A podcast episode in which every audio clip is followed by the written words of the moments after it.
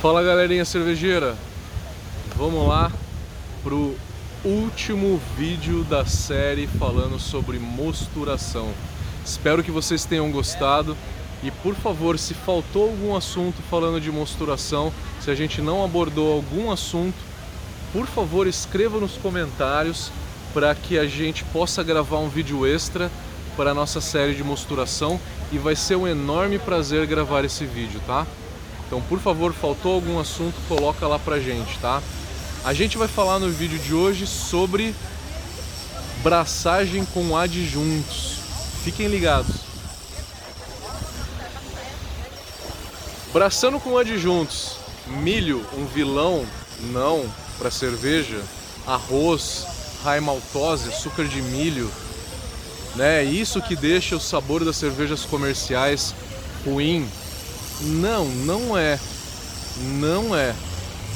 O primeiro grande vilão das cervejas comerciais de grande porte não são os adjuntos, é a temperatura de fermentação dessas cervejas, tá? A maioria dessas cervejas, eu vou dar um exemplo aqui, não é falando mal, tá? É realmente exemplificando. A gente não precisa falar mal de cerveja nenhuma, tá? Eu vou dar o exemplo da Skol. A Skol ela é produzida em sete dias. Sete dias. A contrapartida, uma cerveja alemã é produzida de 40 a 45 dias. Uma Pilsen, né, alemã. Então, qual que é a diferença entre as duas? É o milho que faz essa diferença ou é o processo? Ou é acelerar o processo? É acelerar o processo e o ponto onde que mais se acelera e onde que tem uma maior perda de qualidade na produção dessas cervejas comerciais é durante a fermentação. Você faz o pitching da, da levedura por volta de 12 graus, fica ali por 6 horas e aí já sobe para 18. Então passa a maior parte do tempo da fermentação a 18 graus e acaba subindo para 20 para fazer a parada de diacetil. A cerveja atenua de dois dias e meio a três dias. O quarto dia parada de diacetil, aonde que limpa todo o diacetil, enxofre e acetaldeído que tem na cerveja, tá? Então essas cervejas comerciais, nenhuma delas tem esses off flavors, tá? É, esse aroma que a gente não gosta, né, nas cervejas comerciais, vem dos compostos fenólicos indesejados criados pela fermentação de alta temperatura, pelos ésteres também desejados, criado pela essa temperatura alta de fermentação, pelo álcool superior que essa cerveja também cria, pelo conservante que é utilizado nele, que todos eles são à base de enxofre. Então, os conservantes à base de enxofre e o álcool superior é o que dá dor de cabeça na gente, são os compostos que dão dor de cabeça. E todos esses compostos é o que dá o aroma, o fedor da cerveja comercial. E que daí eles ensinam a gente a tomar ela estupidamente gelada, que é para reduzir a, a sensação desses aromas mais fortes, tá? Então, os defeitos da cerveja comercial vêm disso, não vem do milho e não vem do arroz. Eu tô gravando esse vídeo na Ásia, tá? Ah, nas Filipinas, mas eu já vim para a Ásia uma outra vez e eu fui para o Vietnã. No Vietnã eles têm uma cerveja feita com arroz e é uns 40% de arroz, que a cerveja é muito saborosa, tá? Não é tão boa quanto uma cerveja puro malte. O malte ele tem mais sabor do que o milho e tem mais sabor do que o arroz. Mas essa cerveja vietnamita que eu tomei no Vietnã, lá na fonte, fresca, tava muito boa, tava muito fresca. Não tinha nenhum traço de alta temperatura de fermentação. Era uma cerveja com uma, uh, com uma fermentação muito bem conduzida uh, e foi uma cerveja que realmente me espantou. Eu falei, nossa, caramba, Aí quando eu voltei pro Brasil eu falei o seguinte: deixa eu fazer uma cerveja com 33% de milho, outra com 33% de arroz e uma por um malte. E aí eu botei para um monte de amigo meu para experimentar, né? É gosto. Metade das pessoas preferiram milho, o milho tem um sabor mais intenso, e metade das pessoas preferiram o arroz. Eu preferi o arroz porque eu achei o arroz mais leve. Para finalidade dessa cerveja, eu acho que o arroz ele cai muito melhor porque acaba aumentando o drinkability dessa cerveja e acaba deixando ela mais leve.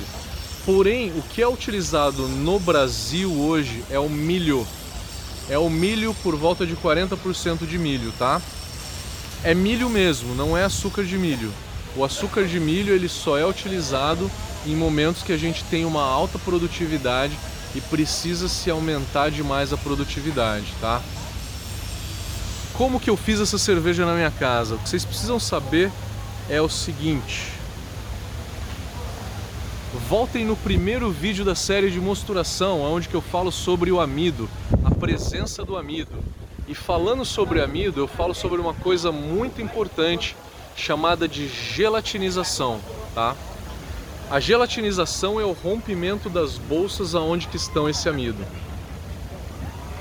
O rompimento das bolsas na cevada, ele é das bolsas grandes de amido, 62 graus. Das bolsas pequenas, as menores, por volta de 75 graus, tá? Falando aí de todos os é, todos os cereais, o trigo tem o rompimento das bolsas entre 52 e 54 graus. Então eu não preciso me preocupar com isso, né? A 52, 54 graus já rompe as bolsas de amido. Quando eu for para beta milase, a 62, 64, eu já vou ter gelatinizado o amido do trigo. A mesma coisa para aveia. A aveia é um pouquinho mais acima, é entre 55 e 60 graus a gelatinização.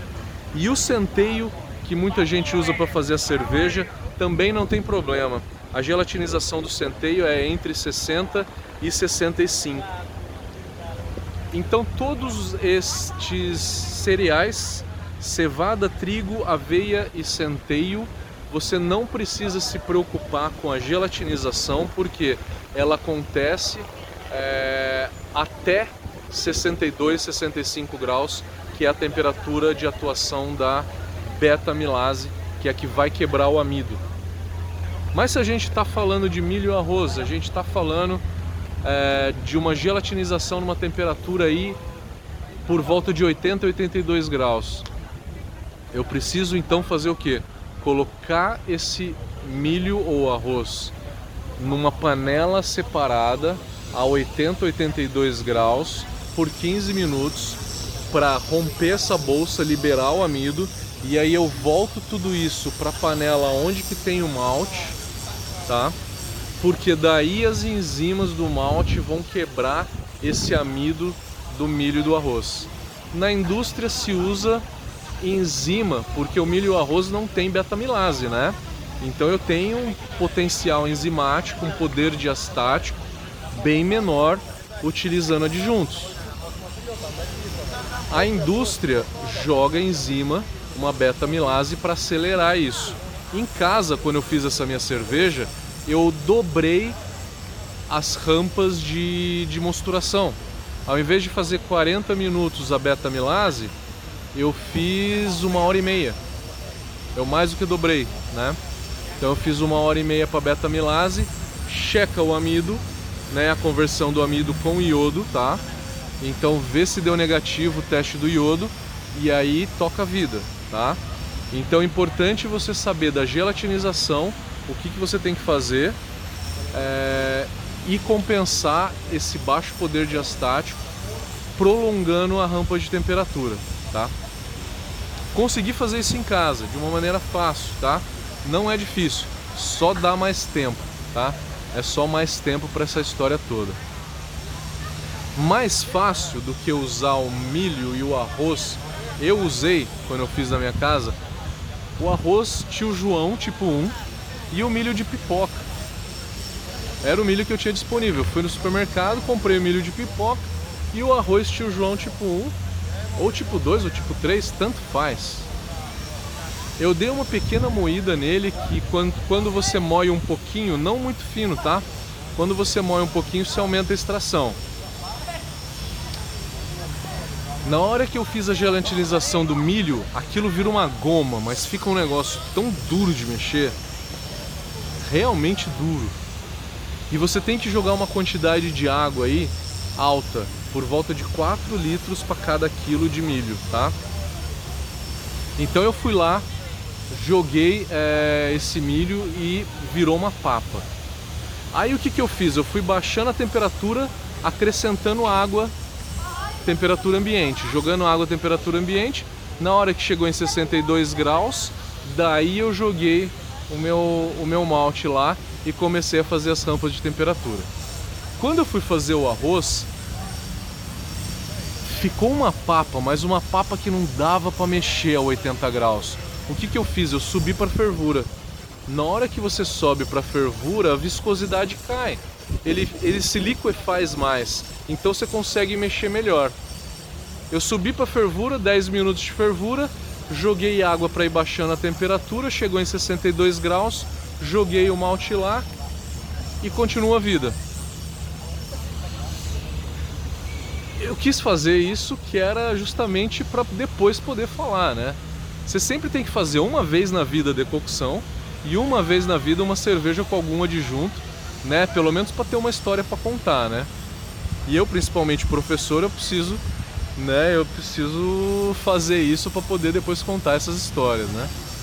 É, se você quiser pular essa parte romântica de gelatinização a 80 graus, subir para fervura, pega um milho em flocos ou um arroz em flocos. Na hora que é feito flocos, o que, que acontece? O processo de, de fabricação desse flocos ele é através de vapor. Então o vapor numa temperatura mais alta acaba já quebrando as bolsas de amido e gelatinizando é, esse amido para você e depois ele é prensado em rolo quente. Esse rolo quente ele tá por volta de 82, 84, 85 graus, por volta disso, na hora que ele é prensado, tá? Se você quiser usar o flocos, a diferença de sabor não é nenhuma, tá? Você vai lá no mercadão, compra arroz em flocos, compra milho em flocos. Daí o que, que você vai fazer? Você vai pegar esse flocos e vai moer junto com o malte. Moeu junto com o malte, e fez as rampas de temperatura. Você ainda precisa se preocupar com o poder diastático, tá?